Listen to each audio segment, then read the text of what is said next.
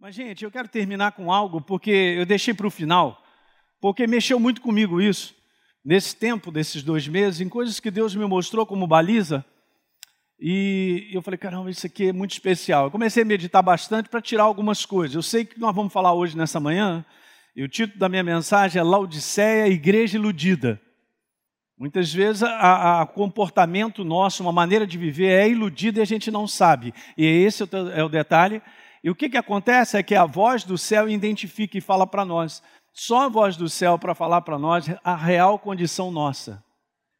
Legal, muito bom. Essa claridade vem do céu, no mundo do espírito. Então, eu tinha compartilhado com vocês isso, que é só para recordar mesmo, um ano de decisão, foi falado, é isso mesmo. Portas abertas que não se fecharão, é a nossa parte de caminhar com Deus, avançando, não ter uma visão de retrocesso, nem para trás, nem paralisação, porque não é mesmo, as portas estão abertas.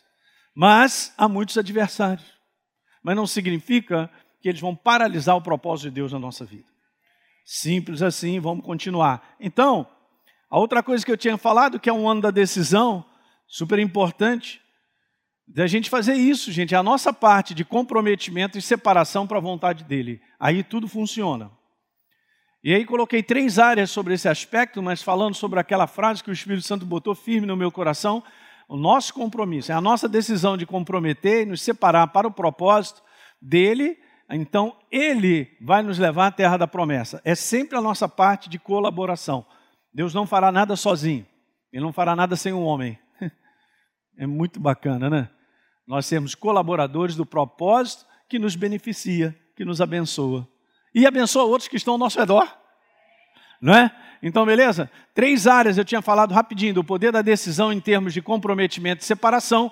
Para o propósito dele, precisa operar. Eu opero, eu em cima disso. Você também. A primeira área eu tinha falado sobre a atração, o fascínio desse mundo que exerce sobre a nossa vida. E é perigoso nos tira, pode nos tirar do caminho da verdade. A segunda área eu tinha falado sobre também é importante decidir com que pessoas nós nos associamos. Falei amplamente sobre isso aí, porque elas influenciam. E muitas nos influenciam para afastar a mim e a você da verdade. E por último, eu tinha compartilhado sobre a separação, né, sobre essa questão de não só viver para si mesmo, não dá. Ok? A gente tem que ser equilibrado e falei também sobre esse conteúdo. Então vamos avançar, porque hoje eu quero ler esses versículos sobre a igreja de Laodiceia. Tá bom? Vamos seguir. O anjo da igreja em Laodiceia escreva. Isso é Jesus, hein? Rei da glória, mandando a mensagem do céu para as igrejas. Só um conteúdo que eu quero te falar aqui. Existem, é, vamos dizer assim, é, visões teológicas, não é bem essa, mas ramificações teológicas de pessoas que acreditam de que todas as cartas, na verdade, elas têm um conteúdo para mostrar aquilo que o céu quer falar comigo e nós precisamos prestar atenção. Ok? Muito legal. Porque também vem correção, vem disciplina, porque isso está nas cartas, é bem interessante.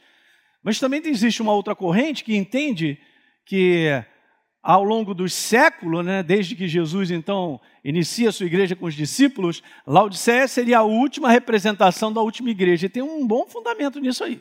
Você vai ver.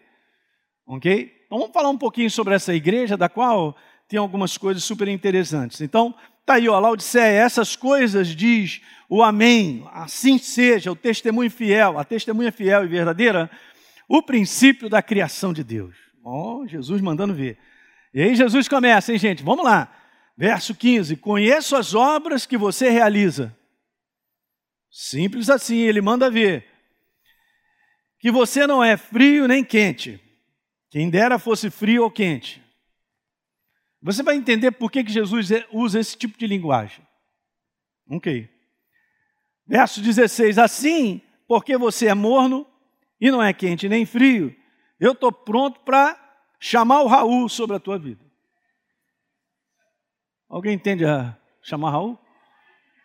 É uma maneira light. Mas Jesus falou: vou, vou botar para fora, cara. Ok. Eu, vou ler primeiro, depois a gente vai fazer alguns comentários sobre os versos, ok? Verso 17. Você diz, e agora preste bem atenção, gente. a identificação daquilo que nós falamos, olhem para mim, a identificação pelo céu daquilo que nós falamos para Deus não é o nosso falar, é o nosso proceder. Uma das coisas que me chocou dentro disso é que o céu sabe olhar muito bem para a minha vida saber a minha condição. Eu quero te falar logo no início que Deus não nos chamou para ser perfeitos mas chamou para nós sermos aperfeiçoados. Você diz, a igreja, você diz, Jesus, o negócio é o seguinte: estou rico, estou bem de vida, não preciso de nada. Beleza? Olha o que está escrito. Olha a resposta do céu para nós. Então a resposta do céu é: Cara, você não sabe que você é infeliz, sim, miserável, pobre, cego e nu. Na lata. Uma das coisas importantes para nós entendermos em relação a Deus, gente, que Deus é um Deus Pai. Quando Ele fala comigo e contigo, a intensidade do amor dele é, in, é um negócio que você não, não, não dá para a gente dimensionar.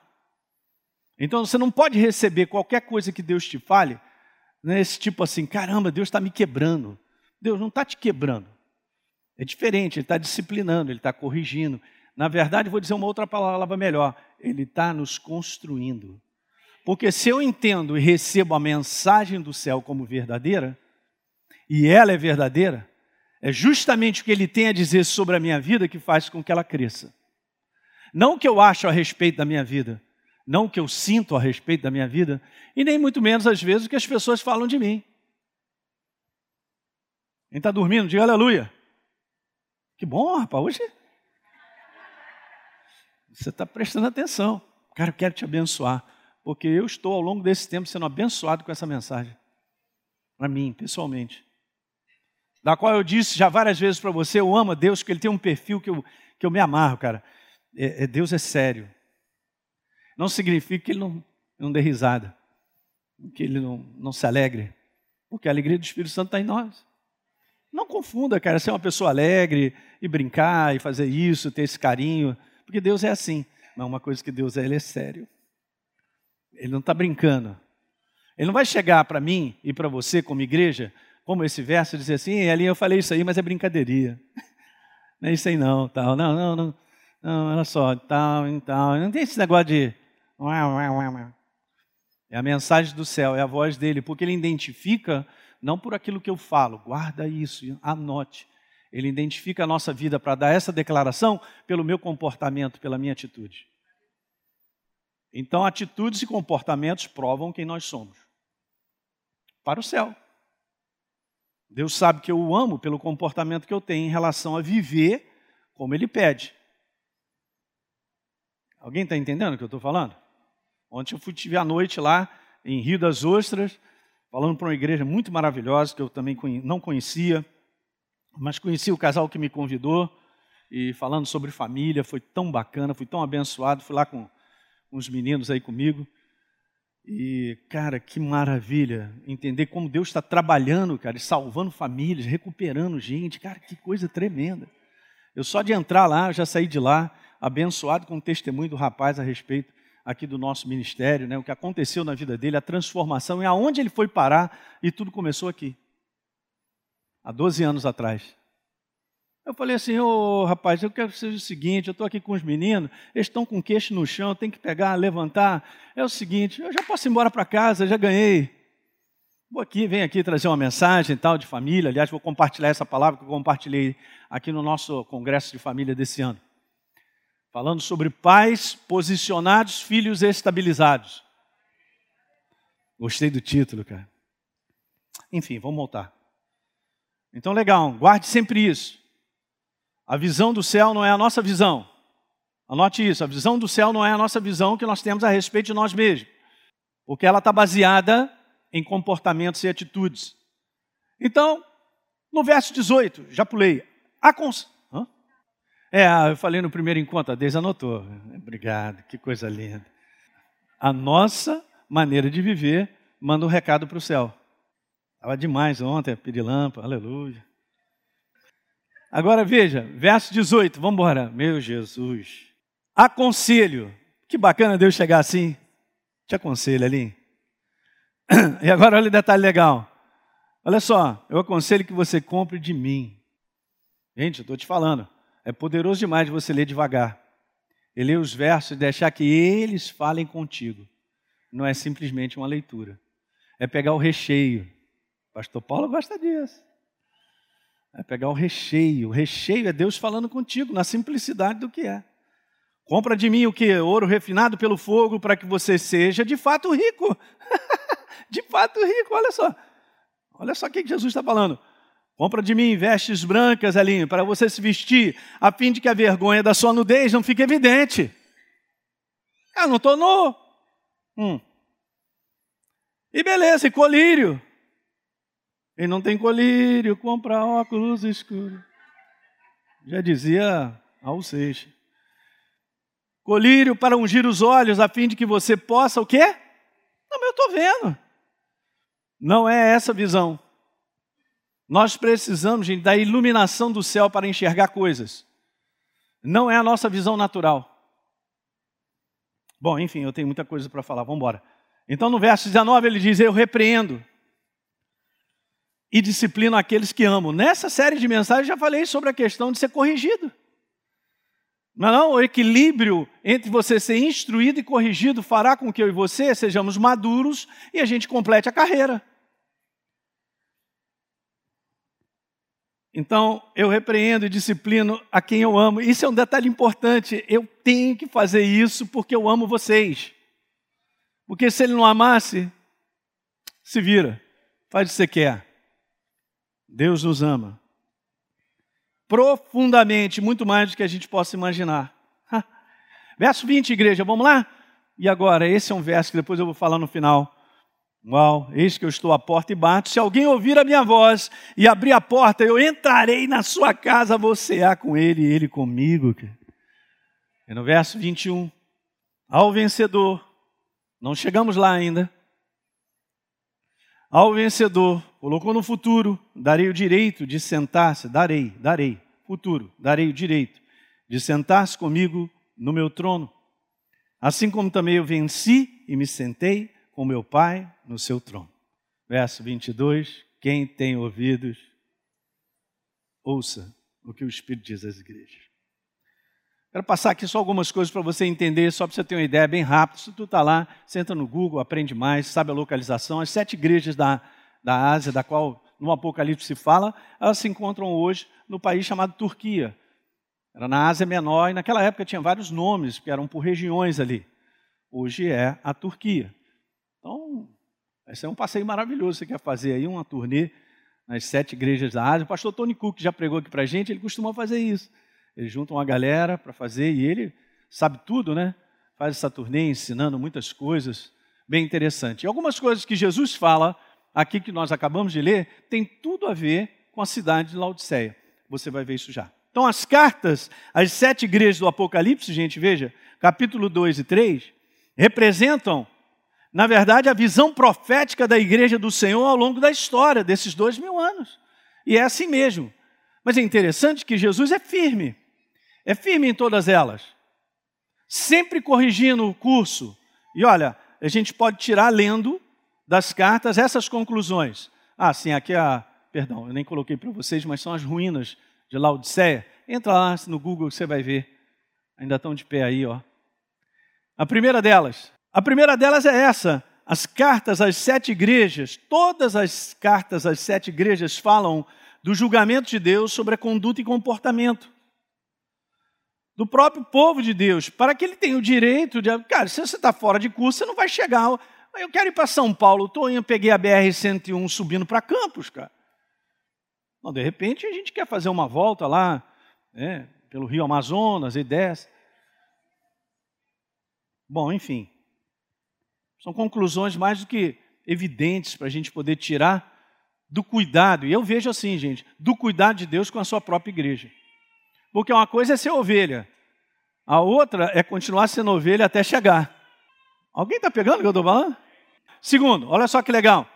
As cinco igrejas, falando Éfeso, Pérgamo, Tiatira, Sardes, Laodiceia, das sete igrejas, cinco, Jesus pede o quê? Correção.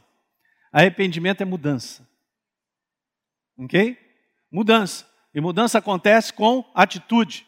atitude de reconhecer, ser humilde o suficiente, abrir o coração, se arrepender, é mudança. Só funciona dessa maneira. Jesus pede arrependimento de obras mortas, né, de erros, de coisas que ele corrige, para que garanta estar no caminho certo. Terceira, as duas igrejas restantes, olha que interessante essa, a gente pega. Chama-se Esmirna e chama Filadélfia. Jesus pede perseverança de conduta e procedimento até o fim, para poder chegar. Então, ele corrige cinco. Olha aí, preciso corrigir, porque eu amo vocês, para vocês completarem. E duas ele diz assim: estou vendo, bacana, hein? Ó, continua nesse caminho. Não tem moleza. Deus não vai dar moleza para mim e para você, porque Ele quer que eu chegue. E você também, diga aleluia. Não tem essa visão de que a gente está bem. Eu estou legal. Ah, eu faço. Não, eu quero. Tomo decisão ali, outra cá. O conselho de Deus está fora da minha vida, do meu estilo de viver. O conselho de Deus está fora do meu estilo de viver. É uma boa pergunta para todos nós, gente. Entende? É tão bom, cara, você passar os anos e você está andando uma jornada que você sabe no teu coração que você tem paz, você está no lugar certo, na hora certa. Poderia ouvir um amém aí da galera ou não? Ok, porque a possibilidade da gente sair desse, dessa condição e desse lugar é muito grande. Ele está desviado de rota. E a paixão de Deus é tão grande que ele tem que fazer isso com a igreja. Então você dá uma olhadinha nisso, nas estatísticas, você vai ver a, a preocupação de um pai. Assim como a gente corrige os nossos filhos, cara. E ajuda eles a andar no caminho. Muito bacana. Então, falando da igreja, da última igreja, a igreja de Laodiceia, Além de Jesus, veja esse detalhe, gente. Além de Jesus pedir que ele se arrependa, que a igreja se arrependa do seu estilo de vida, da sua maneira de viver, do seu comportamento de vida, ele também não faz nenhum elogio. Xiii, pastor Hélio. É interessante, né? Porque das cinco que ele corrige, três ele elogia primeiro. Eu sei que vocês são fiéis, hein? E vocês que vocês, tá? Só elogiando e tal, que vocês não suportam isso, que vocês são perseverantes, faz um baita de um elogio para elas, depois ele corrige, legal. Mas cheguem lá Odisseia, numa outra igreja, ele, ele já vai começando dizendo: Olha, porque você não é quente, nem frio, não tem elogio, tem correção. Então eu enxergo como uma visão bem firme de Deus para essa igreja, para dizer: caramba, vocês precisam acertar o rumo. Alguém está pegando? Não, a gente não pode olhar isso, gente, como uma palavra condenadora. Eu quero te falar, Deus, quando fala conosco, Ele não nos condena, Ele nos corrige. Jesus morreu no nosso lugar. Já nenhuma condenação há para aqueles que estão em Cristo Jesus. Meu Deus. Hã? Está escrito, Romanos capítulo 8, no verso 1. Porque a lei do Espírito e da vida, ela te libertou da lei da morte e do pecado. Mas Deus estará, para a minha vida e a sua, nos corrigindo em rota até o final. Para nós chegarmos lá. Graças a Deus por esse Pai amoroso. Podemos declarar isso? Graças a Deus pelo nosso Pai amoroso. É isso aí. Show de glória. Então Jesus faz uma comparação da sua igreja. Em Laodiceia, com a realidade de vida da própria cidade, do costume, da maneira de viver, como eles eram. Porque cada cidade e cada lugar tem uma atmosfera, gente. Tem uma atmosfera que traduz aquilo. É, um estilo de vida, vamos dizer assim. Nós sabemos, a gente fala do carioca, é, é, é, aí fala do paulista, e tal, sei lá. Não é não? A gente, vai, a gente vê isso então, é esse, essa atmosfera de vida, de comportamento dessa cidade, no que essa cidade representável que ela tinha, atingia demais a igreja. E de maneira prejudicial. É o que a gente vai continuar vendo. Em sete versos, bacana, né? Sete, número perfeito, completo. Nós vemos Jesus declarando a condição espiritual da sua igreja. Essa igreja que a gente pode chegar como a igreja do fim a igreja do fim, aqui é uma grande advertência para nós. Se nós pegarmos essa revelação que Laodiceia é uma igreja do fim pelas características da própria cidade, do comportamento deles, pela declaração e como hoje a igreja do Senhor está vivendo. Então vamos pegar por partes, beleza. Apocalipse 13, 15. Conheço as obras que você realiza. Não elogia, ele só conhece. Beleza, eu quero falar que vocês, no seu comportamento, nas suas atitudes, ou vocês não são nem frio nem quente. Quem dera você fosse frio ou quente. Por que, que Jesus usa essa terminologia? Você vai entender. Isso é que é bacana, né? Verso 16, então ele diz: que você é morno, não é quente nem frio, vou chamar o Raul. Jesus então ele faz essa analogia, gente. Presta atenção no que eu quero te falar, da igreja ser morna e está a ponto de vomitá-la, porque existia uma característica na igreja de Laodiceia que as suas fontes naturais de águas, elas eram mornas e eram salobres. Então, por exemplo, quando a galera botava para dentro, daqui a pouco dava enjoo, o negócio ficava ali, o pessoal botava para fora. Eles tinham que pegar a, água de, de cidades ao redor. Olha que interessante. Então Jesus ele conversa com algo que o próprio costume, a maneira, a cultura da cidade já sabia. Aí ele usa essa ilustração. Interessante, né? Então, usando essa comparação, Jesus fala sobre um esfriamento espiritual, gente sobre a condição de não estar mais queimando por dentro. Gostei disso aí. Queimar por dentro. Jesus fala, gente, da perda da sensibilidade de reconhecer por consciência a importância de estar ligado de contínuo a Ele, que é a fonte da vida. O ar-condicionado está ligado, que maravilha. Está nervoso, aleluia. A não gosta, mas é frio demais. Está tudo funcionando porque está ligado a funcionabilidade da igreja em termos de que precisa, ela precisa ser, viver, vem porque eu estou ligado a uma fonte. Simples assim. E olha que interessante, porque enquanto eu estava lendo tudo isso, o Espírito Santo foi ministrando algumas passagens. Levítico capítulo 16 diz assim: O fogo sempre, diga sempre, ficará aceso, arderá sobre o altar Olha o que está escrito: não deve ser apagado. Mas isso não é responsabilidade de Deus. Quem tem que queimar não é Deus, é eu. Ele está sempre queimando. E quando eu busco, eu ligo na fonte, eu queimo. E olha que tão é legal, porque põe responsabilidade no homem. O sacerdote acenderá lenha no altar cada manhã. Olha a continuidade. Olha o exercício. Olha aí, beleza? E sobre ele porá em ordem o holocausto, cara. E sobre ele queimará gordura, as ofertas pacíficas. É nossa responsabilidade. É nossa. E Jesus estava vendo uma igreja que já não estava queimando há um tempão, porque trocou a fonte. A fonte da igreja de Laodiceia era, era a si mesma, é a própria igreja, eu estou bem, eu estou abastado, eu não preciso de nada. Você não faz ideia como as coisas desse mundo fazem impressão na nossa vida ao ponto de ter coisas, conquistar o nosso coração, ao ponto da gente deixar Jesus lado de fora. Eu não estou falando algo da minha boca, eu estou falando, está na Bíblia. Mateus capítulo 6, verso 24, Jesus falou: só tem dois senhores, ou o dinheiro ou sou eu. Não dá para servir os dois ao mesmo tempo. Certifique quem é que está dominando e é senhor da tua vida. A prova é, quero te falar, gente, isso é sério. É que a maior parte da igreja do Senhor sobre a face da terra não é dizimista. Porque o Deus dinheiro está no coração. Domina. Não, quem sou eu? Sou da igreja, sou de Jesus e tal. Prova. Aí, esse é o que é o detalhe. É a igreja que dizia, não, não, eu, eu sou tal. Aí, ah, o recado do céu, ou a mensagem do céu é o contrário, porque ele vê a prática.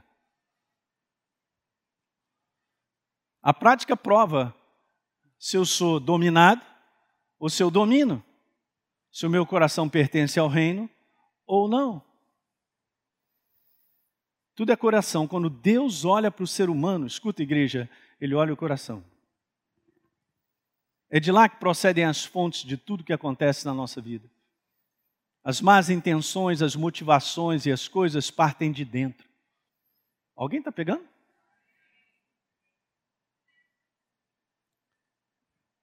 É.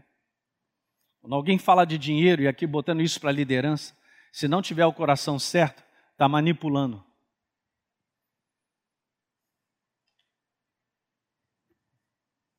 Vamos seguindo. Beleza?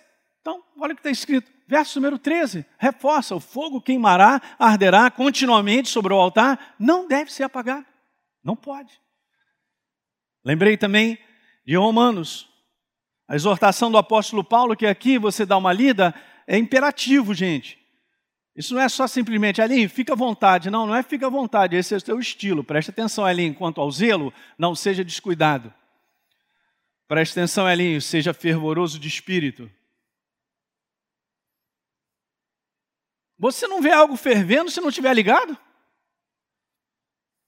Beleza? Tem que estar na fonte, servindo ao Senhor. Verso 12: se alegre na esperança. Isso é ordem, não é opção. Seja paciente na tribulação.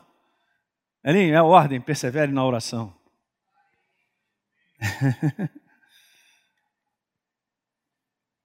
é a nossa parte, gente. Então, essas são as recomendações do Espírito Santo para que eu e você, a gente mantenha um espírito vivo, queimando por dentro de contínuo. Pastor Hélio, mas é sacrificial. Claro que é. Porque Jesus falou: você tem que comprar, tem que pagar um preço. Então no verso 17 diz lá: estou rico, estou bem de vida, eu não preciso de nada, está tudo. Hã? E Jesus fala: cara, você é infeliz, você é miserável, pobre, cego e nu.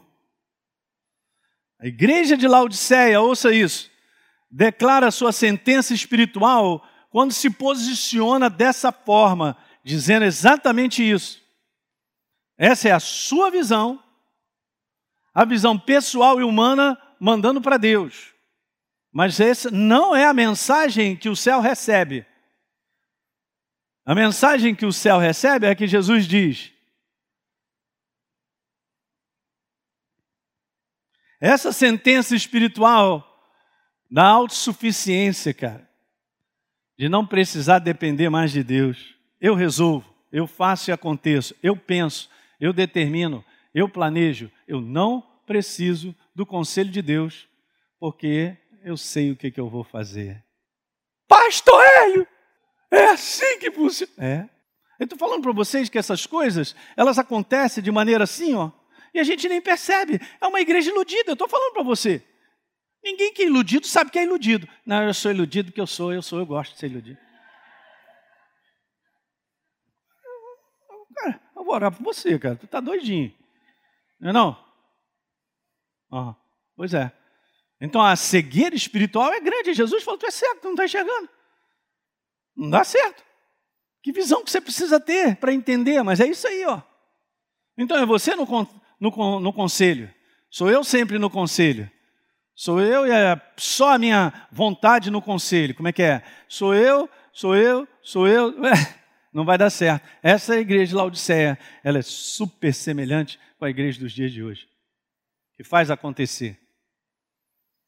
E tem cérebro em alta, aprendeu muito, cresceu ao longo dos anos. E é bacana, por um lado é maravilhoso, porque tudo hoje que a gente tem de consciência sobre como estabelecer uma igreja, fazer um trabalho, abençoar pessoas, é fantástico. Mas está no comando de quem? Do ser humano, do seu cérebro, do seu ego, do seu orgulho? Ou está no comando do Senhor, o Rei da Glória? Está no comando de Deus falar assim, ali, ó, sai daí agora, beleza, você abriu esse ministério, pega a Deise agora e você vai para tal lugar que eu quero que você vá para lá.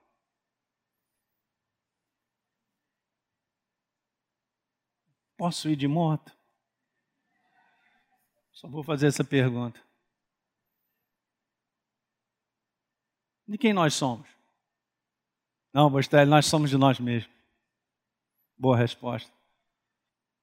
O céu não enxerga assim. A igreja de Laodiceia também tipifica a igreja do fim como sendo essa igreja apóstata.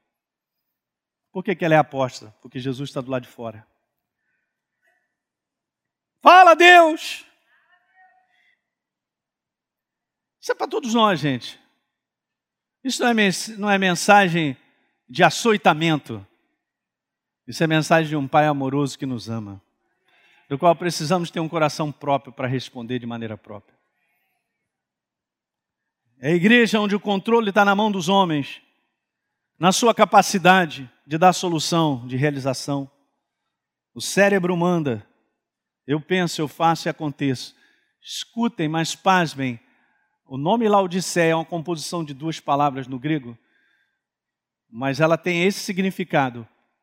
O povo, o costume do povo, a opinião do povo é o que manda.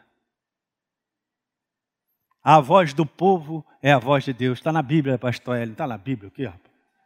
Que papo é esse? Esse é o grande problema dos dias de hoje. Uma igreja super determinada a fazer o que ela acha, o que ela pensa. Cara, a gente tem que ter temor no nosso coração para entender como Jesus está corrigindo de maneira firme. Volto a lembrar. Ele não elogia e repreende. Havia uma baita de uma necessidade para isso. Nada é do nada. Então veja, comparativamente a uma boa parte da igreja de hoje, vemos a igreja do tudo faz acontecer e não mais a igreja do tudo é ele, por meio dele para ele são todas as coisas. Pegou? Então a primeira igreja, que é essa de Laodiceia, o controle estava na mão do homem. Cadê o Espírito Santo? Cadê a voz? Cadê a direção, o conselho? Na verdade, tudo é para Ele, por meio dele, para Ele são todas as coisas. Quando Paulo faz uma declaração para os líderes da igreja, eu preparei um material desse para depois a gente é, desenvolver com liderança, mas você pode ir rapidinho comigo em Atos, no capítulo 20. Há uma declaração bem firme do apóstolo Paulo, precisa, do Espírito Santo para nós, dizendo o seguinte: por favor, Atos 20. É... Eu leio com você o verso 28. Atendam vocês, Atos 20, 28. Acharam? Cadê a Bíblia de papel? Vamos lá. Agora, caneta, lápis, marcador. Já manda ver. Ok. Atenda agora vocês e por todo o rebanho ele está falando com os líderes. Os rebanhos são as ovelhas, a, a, o povo de Deus, a sua igreja, sobre o qual o Espírito Santo constituiu vocês. A palavra bispo é administradores. Hã? É aquele que, que toma conta. Constituiu vocês bispo ou pastores para vocês pastorearem a igreja de vocês. Diga amém. Que bom que você está prestando atenção. o pastor, não está escrito isso, não? É, pois é. Não, não está escrito isso. O que está escrito? Está escrito para vocês pastorearem a igreja de quem? De quem? De quem? A qual ele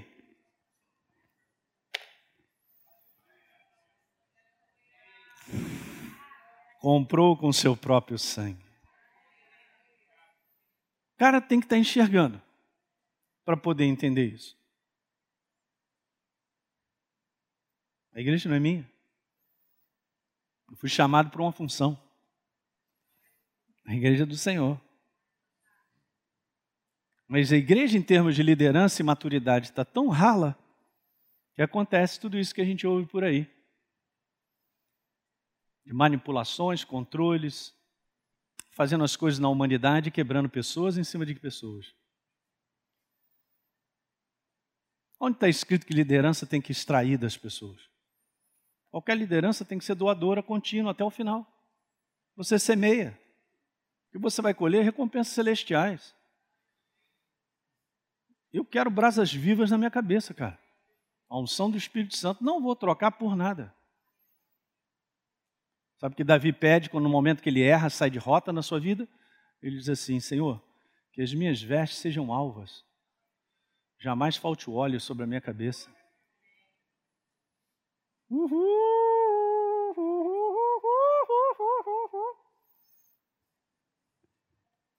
Show. Vamos aprendendo.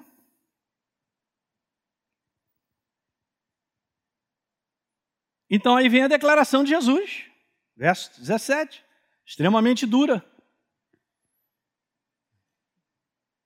Você não precisa de nada, você acha que está bem, está rico, está legal, se acomodou. Comodismo espiritual. Mas você não sabe que é infeliz, sim, miserável, pobre, cego e nu. A conclusão do homem, gente, natural, olhando para a sua própria vida e tirando as suas próprias conclusões, eu vou repetir, o homem natural, olhando a sua vida, tirando as suas próprias conclusões humanas, é o seguinte: está tudo bem, estou bem demais. Aí o cara se acha. É o mal de Tássia, está se achando. Anote aí, mal de Tássia. Não é Deise? Está se achando. Está se achando menos, meu filho. Que mal é esse? Mas a igreja, ela precisa permitir e anelar. É duas coisas diferentes. Eu queria que você entendesse o que eu coloquei. A igreja precisa primeiro permitir. Porque se o céu fala comigo e eu não permito, já era, estou morto e não sei. E nunca mais entrarei na rota.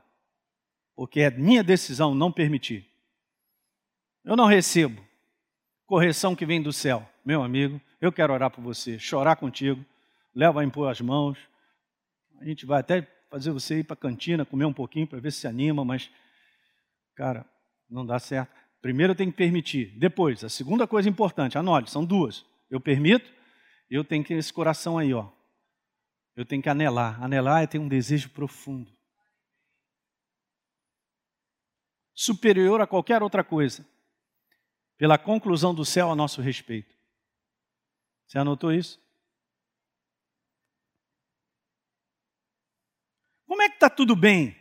Como é que eu digo que está tudo bem, está tudo legal para mim, quando na prática eu não sou agente de reconciliação? Como é que está tudo bem comigo quando na prática eu não perdoo, eu não me humilho, eu quebro a minha casa, quebro a minha família, meus filhos? Está tudo bem. Não está tudo bem. Nunca foi tudo bem.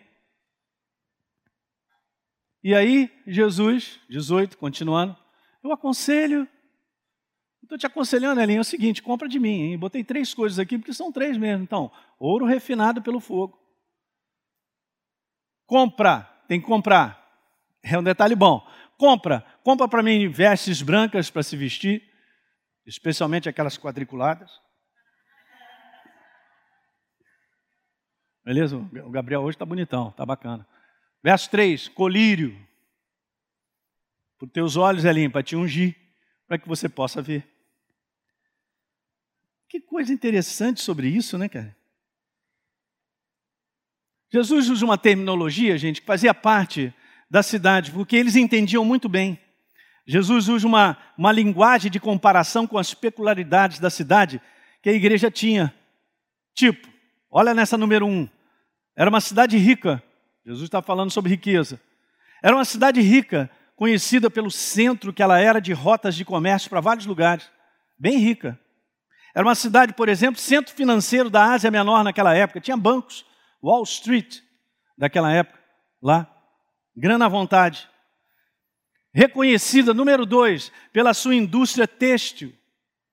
De uma lã, que era uma lã é, de característica negra, especial para a fabricação de tecidos finos e caros. Não é qualquer coisinha, não. E por último, no terceiro, também era uma cidade reconhecida pela farmacologia na produção de um óleo para tratamento dos olhos. Aí, então, quando Jesus ele fala, ele está falando da característica da cidade que todo mundo entende que Jesus está falando, cara. Demais isso aí. Fala para mim, gente. Meu Deus. Então, o conselho de Jesus qual é? Compra de mim. Tem um preço a ser pago para viver e andar com Ele para vencer. Quantos querem vencer? Marisa, a gente fala sempre sobre isso, que esse é o nosso lema, anos e tal. Olha só, você quer ter uma jornada vitoriosa sobre a face da terra? Então, tem que praticar a palavra. Tem que fazer da verdade o nosso estilo de viver. Se quer comprar, Jesus falou: compra, então tem um preço a ser pago para viver e para vencer. Pastor Hélio, então o que, que seria aí o ouro refinado pelo fogo, eu botei aqui no highlight só para segurar. O que, que seria o ouro? Tem, gente, a revelação de Deus é fantástica, mas eu quero te colocar aquilo que veio no meu coração sobre essas características. Então vamos lá: ouro refinado pelo fogo, para que eu seja de fato rico. Primeiro é a minha visão: tenho grana, tenho banco, tenho financiamento, tenho isso, tenho iate, tenho aquilo outro, tem nada de errado. Essas coisas fazem parte de uma vida, Deus não tem nada contra isso. O problema é essas coisas tomarem o teu coração. É beleza? E nessa igreja tinha tomado, pelo comportamento. Tá tudo bem, beleza? Jesus falando isso, ah, cara, compra de mim, para de fato, então, você ser rico. O que, que seria isso? Ouro refinado pelo fogo, para que você seja de fato rico? Gente, é o conhecimento revelado de Deus pela pessoa do Espírito Santo. A maior riqueza que eu e você podemos ter é conhecer Ele sendo revelado pelo Espírito Santo. Porque nesse conhecimento nada te faltará. Diga nada nada, não faltará nada, nada, nada, absolutamente nada. E no final dessa história, quando eu e você sairmos dessa terra, você não vai levar nada daqui. Ah, isso aqui eu não dou para ninguém. Né? Aí os caras ficam doidos, arruma riqueza, tal, junto, uh, corre atrás de dinheiro. Aí se tiver que matar um, fazer outro, é, estou cheio de dinheiro aí, uh, uh, morre. 10 milhões no banco. A esposa vai casa com o outro, o outro vai aproveitar aqui.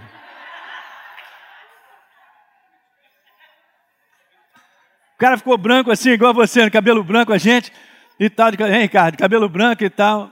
Quando, quando, vai aproveitar, não, mas a cobiça é tão grande, quer mais, quer mais, quer mais, quer. quer é, é, é, falhou, falhou. Aí vai para a Grécia com outro. Jorge, eu preciso falar contigo depois, tá? Não sei se vai dar porque eu tenho que pegar o avião, mas essa semana a gente.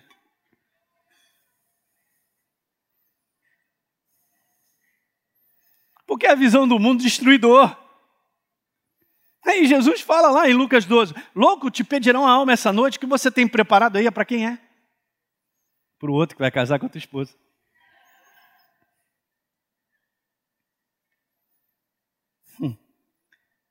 Veja o conhecimento revelado de Deus pela pessoa do Espírito que faz com que sejamos edificados as portas do inferno não prevaleçam. As portas do inferno não prevalecem sobre a minha vida, cara, porque eu sou pastor, eu sou da igreja, eu faço cara de mal. Não prevalece que eu tenho sabedoria pelo conhecimento de Deus para colocar ele para trás, porque os teus mandamentos me fazem mais sábios que os meus inimigos. Dois, vestes brancas para se vestir, para não ficar pelado. O que, que são, pastor? São as vestes da santificação. O que, que seria isso, pastor? Viver a justiça de Deus. Nós somos as novas criaturas, então precisamos viver como novas criaturas. Velha criatura morreu, diga, morreu a velha criatura. Isso são decisões, gente. A gente não pode viver a velha criatura por sentimento. Ela já morreu. E agora nós temos capacidade pelo Espírito Santo e ele nos capacita e nos fortalece a viver a nova criatura. Se não for ele, também não conseguiríamos, mas mudou a nossa natureza. Por último, o colírio. Colírio para ungir os olhos, para acabar com a cegueira. Eu tenho que tomar cuidado de maneira contínua, cara, porque isso aqui é muito ligado. Quando a pessoa vive de maneira bastarda, é rica, ou é aquilo outro. Cara, eu quero falar uma coisa só, não sou contra a riqueza, nem nada disso. Eu entendo que Deus tem abundância, Ele quer nos prosperar. Mas a gente tem que controlar muito isso que Jesus falou assim: dificilmente um rico entrará no reino dos céus. Não sou eu, não, não olha para mim assim, não. Jesus está falando, vamos dar crédito a isso. Ele falando, dificilmente, cara, o que está acontecendo com esses cabras? Ah, está acontecendo que a riqueza domina o coração deles. Aí o cara fica ostentando, fica bonitão. Aí, faz, aí cai na, na plataforma da ilusão, de achar que é alguma coisa, querer impressionar as pessoas. E aí entra nessa plataforma, e a gente tem que tomar cuidado. A cegueira do orgulho, da soberba. Voltando ao 19, Jesus falou: Eu repreendo e disciplino aqueles que amam, graças a Deus. Diga comigo, graças a Deus. Porque Ele me ama, Ele me disciplina. Ele não me arrebenta, Ele não me condena, Ele me corrige, Ele me disciplina, isso é amor. Legal. Já está implícito na palavra mudança, na palavra arrependimento, mudança. E aí vai essa frase: a mudança é a marca patente do arrependimento. Se não houver mudança, não tem arrependimento. Produzir, pois, frutos dignos de arrependimento, de mudança. Eu mudei, eu sou um novo ser, eu tomei decisões. Eu e você não chegaremos lá sem decisões, cara. É, pastor, mas é difícil, que não me pergunta, não. Fala com Jesus. É, tem que comprar dele. Tem um preço a pagar. Mas aí, para de falar assim comigo. Para onde você quer ir? Quer pegar o elevador e descer? Vai ficar esquentar, vai esquentar, vai esquentar. Por que, que Jesus corrige de tal maneira essa igreja, gente?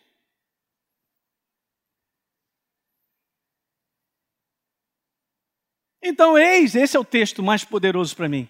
Eis que eu estou à porta e bato. Se alguém ouvir a minha voz e abrir a porta, eu entrarei na sua casa, cearei com ele e ele comigo. Sabe o que me chamou a atenção? É que Jesus, que deveria estar de dentro, está do lado de fora.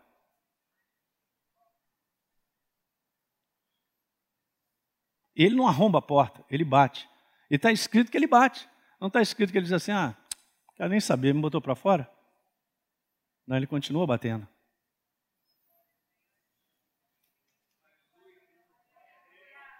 Se alguém ouvir, reconhecer e abrir a porta, eu vou entrar, você há com ele e ele comigo. Restauração de comunhão. Restauração do fogo novamente. De manter queimando.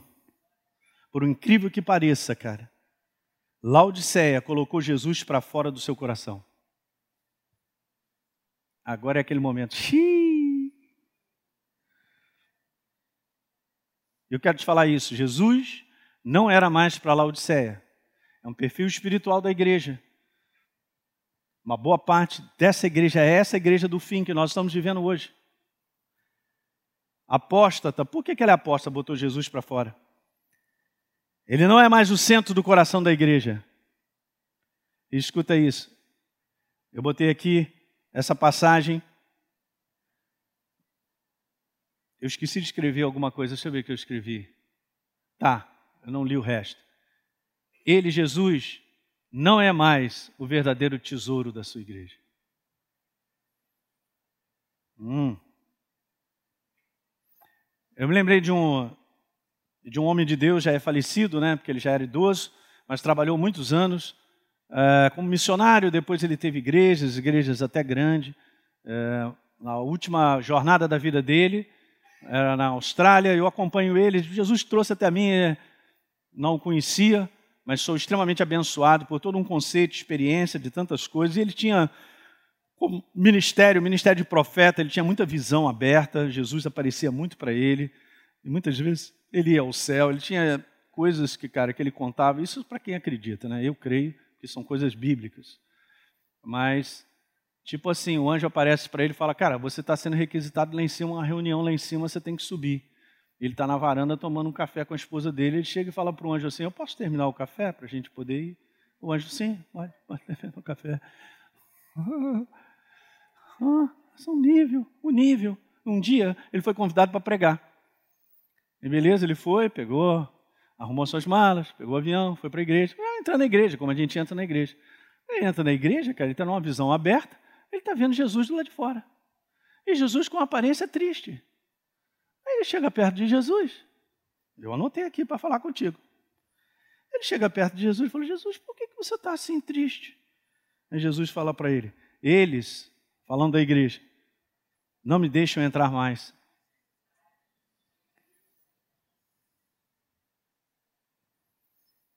Hum. Eis que eu estou não, eu estou do lado de fora.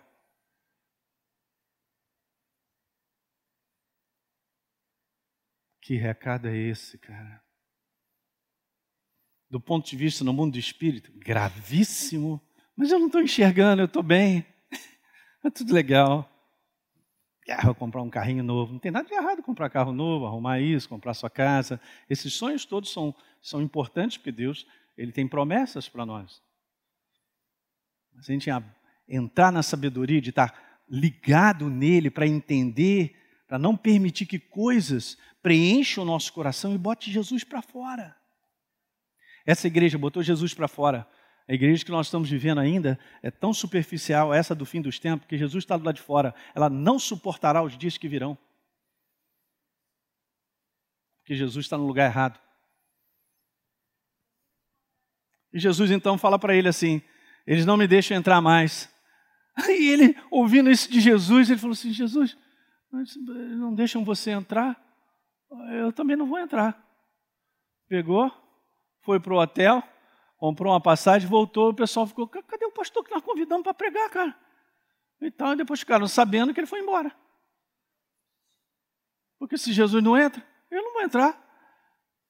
Alguém lembra, o pastor Teixeira falou isso, acho que no primeiro encontro. E Deus falou assim: Eu vou mandar um anjo para ir com vocês e dar no seu negócio seguinte. Comigo não dá. Nem a gente vai a lugar nenhum, nós vamos ficar aqui. Se você não for, a gente também não vai. Alguém está entendendo que na nossa jornada diária de situações, nós precisamos entender que quando Deus nos dá um conselho, ou quando nos dá uma direção, é porque Ele está comigo. Na verdade, eu sigo. Mas quando não há esse tipo de conselho, eu vivo uma vida isolada. Eu penso, eu acho, eu faço e aconteço, eu estou fora do conselho, Jesus está fora. Eu estou em algum lugar, menos no caminho que eu preciso estar. Ux. Então, Mateus 6, 21, estou terminando. Porque onde estiver o teu tesouro, Elinho, aí está o teu coração. O coração da igreja de Laodiceia estava tomado pela fascinação do conforto do mundo, das coisas que são promovidas. A própria cidade tinha essa característica do bom e do melhor. Era uma cidade que eu acabei de descrever, e esse espírito, essa atmosfera, se a igreja não perceber, acaba sendo dominada. Então você já sabe que Jesus falou ao vencedor: darei o direito de sentar-se comigo no meu trono. Uau! Mas isso aí precisa de correção para chegar nesse ponto aí, né? E por último, quem tem ouvidos, ouça é o que o Espírito diz às igrejas. É legal, bacana. É bom, né? A gente está no tempo ainda em que dá para arrumar. É bom que você veio aqui, porque hoje vai mudar a tua vida para sempre. Porque você não vai depender de um sentimento para tomar uma decisão certa. E eu já vou logo te falar, é sacrificial sim. Tu vai pagar um preço. Mas eu sei que você vai encarar. Porque você quer completar e eu também quero completar.